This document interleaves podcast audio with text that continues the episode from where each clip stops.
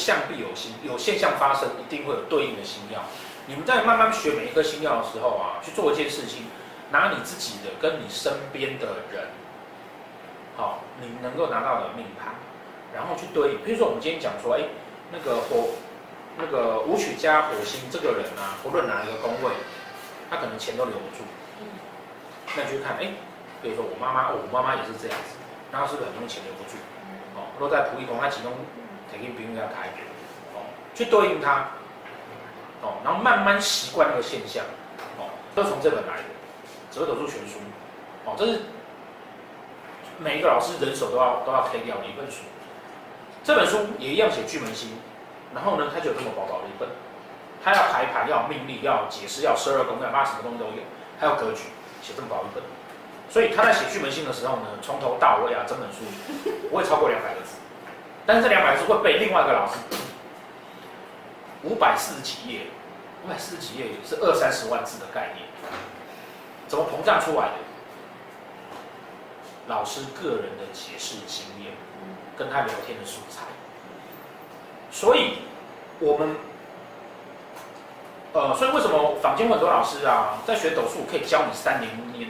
因为我们就很细节的跟你谈这个事情啊。我可以把一颗星教三个月，慢慢跟你谈。哦，但是这样子的。教法跟这样子的谈法，你会永远都学不会，因为你拿到的只是结果。我对于这颗星在某个功能、某个情况下的解释，然后你要一直去背这个解释，当它只要转换，你就记不住了。所以我不会花时间教大家要去想。所以为什么刚刚我会跟你讲说，哎，你要想福德宫什么意思，然后这个星什么意思，然后要怎么去对应它。我们希望给大家训练是这样的逻辑，否则你会记不完。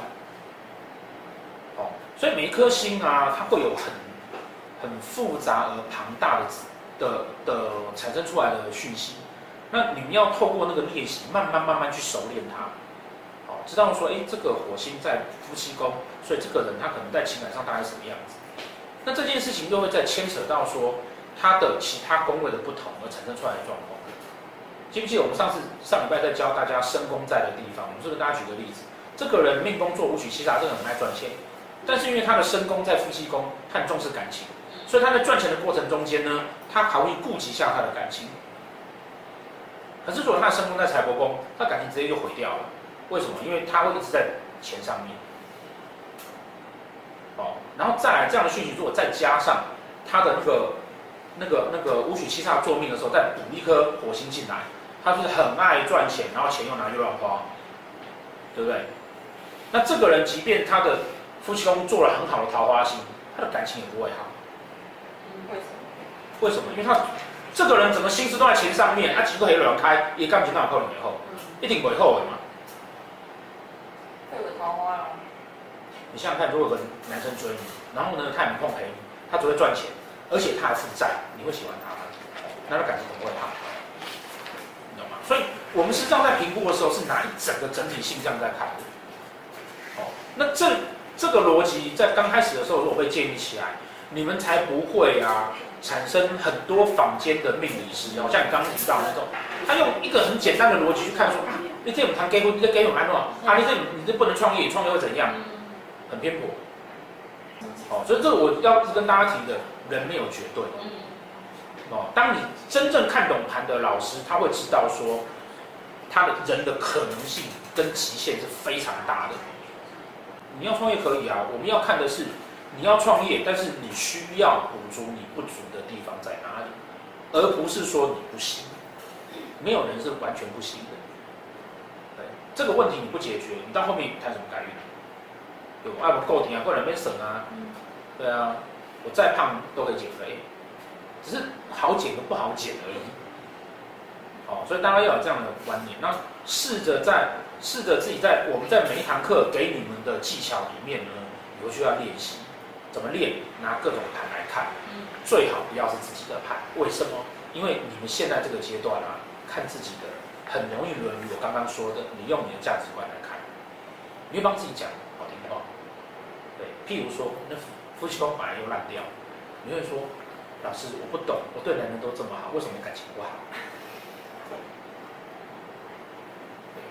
会有这样子的，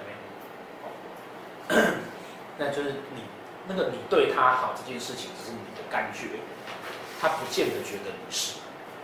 可是你会用自己的价值观去看这件事情。对啊，我们在前面三个月甚至半年，哦，我们最难调整的就是学生的这一段。你要怎么够理性？